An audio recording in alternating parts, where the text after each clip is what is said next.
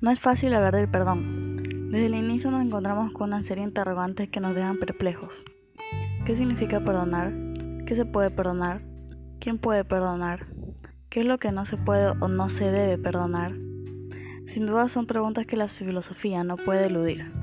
Pero, en cualquier caso, algo parece claro, a saber que estamos viviendo en un momento histórico en el que se usa demasiadas veces la palabra perdón a la ligera.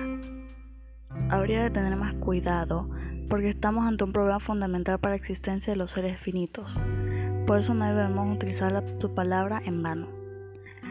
Por eso es urgente elaborar una filosofía del perdón. Perdonarse uno mismo. Hay situaciones que producen desilusión en nosotros mismos. Hay actitudes y hechos cometidos por nosotros que nos humillan, nos degrinan y nos avergüenzan. Las fallas de esta clase requieren de autoperdón. Sé libre hoy con tus propias fallas, perdónate. Nadie es perfecto. La misma ausencia defectuosa propensa a fallar existe en todos los seres humanos. Perdonarte a ti mismo es aceptar con humildad tu condición real de ser humano. Reconoce que no eres perfecto y comienza a mejorar. Perdónate a ti mismo en un acto de humildad. Perdónate a ti mismo te hará depositar la confianza en Dios para recibir la fortaleza y no volver a fallar. Sé libre hoy perdonándote de todo lo malo que hayas hecho. Somos perfectibles y estamos en camino de mejoramiento continuo. Perdonar a otros. Las heridas duelen y a veces mucho, pero alguien dijo, la mejor venganza es el perdón, porque la falta de perdón se autoesclaviza. Te lastimas a ti mismo cuando no perdonas, mientras que el ofensor no se percata de tus sentimientos. Perdonar a Dios. Esa es muchas veces la actitud inconsciente. ¿Acaso Dios se equivoca? No, en absoluto. Pero nosotros percibimos en nuestro orgullo e ignorancia que Dios nos ha fallado en muchas ocasiones. ¿Qué ganamos con el perdón? Literalmente el perdón le sienta bien a la salud de nuestro corazón. En ese sentido, un estudio de la revista Journal for Renal Medicine encontró que el perdón se asocia con la menor frecuencia cardíaca y una mayor tensión arterial. Este mismo estudio descubrió que perdonar ayuda también a aliviar el estrés. La Iglesia nos propone cinco pasos para seguir para hacer una buena confesión y así aprovechar al máximo las gracias de este maravilloso sacramento. Estos pasos expresan simplemente un camino hacia la conversión que va desde el análisis de nuestros actos hasta la acción que demuestra el cambio que ha realizado en nosotros. Examen de conciencia. Ponernos ante Dios que nos ama y quiere ayudarnos. Analizar nuestra vida y ver nuestro corazón sin engaño. Puedes ayudarte una guía para hacerlo bien. Arrepentimiento. Sentir un dolor verdadero de haber pecado porque hemos lastimado al que más nos quiere, Dios. Propósito de no volver a pecar. Si verdaderamente amo, no puedo seguir lastimando al amado. De nada sirve confesarnos si no podemos mejorar. Podemos caer de nuevo por la debilidad, pero lo importante es la lucha, no la caída. Decir los pecados al confesor. Sacerdote es un instrumento de Dios. Hagamos a un lado la la vergüenza o el orgullo y abramos nuestra alma seguros de que es un Dios que nos escucha. Cumplir la penitencia. Es el momento más hermoso pues recibimos el perdón de Dios. La penitencia es un acto sencillo que representa nuestra reparación por la falta de que cometimos. El requisito básico para una buena confesión es tener la intención de volver a El requisito básico para una buena confesión es tener intención de volver a Dios con todo tu corazón, como el Hijo prodigio y reconocer tus pecados con verdadero dolor ante sacerdote. La sociedad moderna ha perdido el sentido del pecado. Como seguidores de Católicos Cristo, debemos hacer el esfuerzo de conocer el pecado en nuestras acciones cotidianas, palabras y omisiones.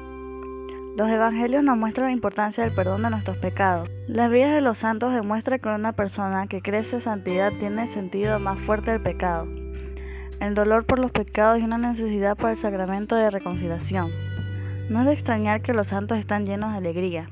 Se han dado cuenta de la clave para entregar las cargas de Cristo mediante el sacramento de la confesión para que puedan ser libres de servirle con amor y energía. ¿Qué se necesita para confesarse bien? Examen de conciencia, que consiste en recordar todos los pecados que hemos cometido desde la última confesión. Arrepentimiento, que consiste en sentir sincero dolor de haber ofendido a Dios y detestar el pecado. Para alcanzar arrepentimiento hay que pedírselo a Dios.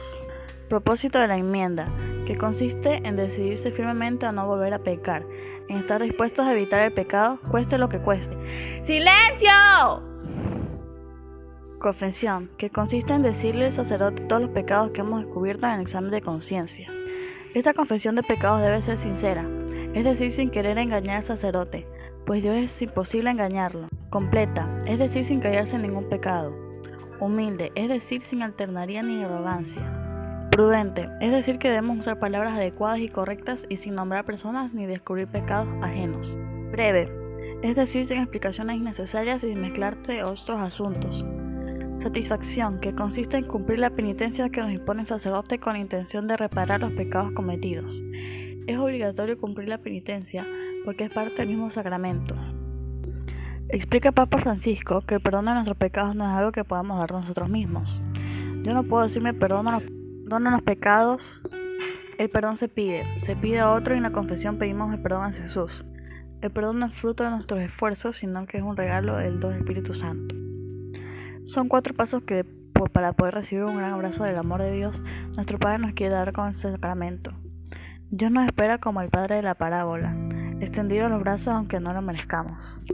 No importa nuestra deuda como el caso del Hijo prodigio, hace falta solo que lo hacemos con el corazón. El sacramento de la penitencia es también conocido como sacramento de la reconciliación, de la confesión de perdón, de la curación. Es uno de los siete sacramentos de la Iglesia Católica, Ortodoxa y Copta. La confesión es la acción y efecto de admitir o declarar algo que es el consentimiento propio, sea de manera voluntaria o forzada. También se usa la palabra confesión para referir a la fe que propensa una determinada persona o comunidad, es decir, la confesión de fe. A nivel del derecho, la confesión es una declaración personal del reo o del litigante frente al juez del marco de un juicio. Para la Iglesia Católica, la confesión es una parte del sacramento de la penitencia o reconciliación, que consiste en la declaración de los pecados cometidos ante un sacerdote. A través de este sacramento, los creyentes perciben el perdón de Dios por dichos pecados. En ese sentido, hay que subrayar también que el citado religioso debe cumplir con lo que se conoce como secreto de la confesión Concretamente, lo que se establece que es un mal aquello que se puede desvelar. Bajo ningún concepto lo que un fiel se ha revelado durante la confesión sacramental. Tal es la importancia que tiene esta máxima que incluso el derecho canónico que establece que aquel sacerdote que utilizará esa información y la revelará deberá someterse a las consecuencias, es decir, tendrá que aceptar que ha sido directamente excomulgado. Para recibir el perdón divino, los cristianos deben pasar por cuatro etapas el arrepentimiento, la confesión, la satisfacción o penitencia y la absolución.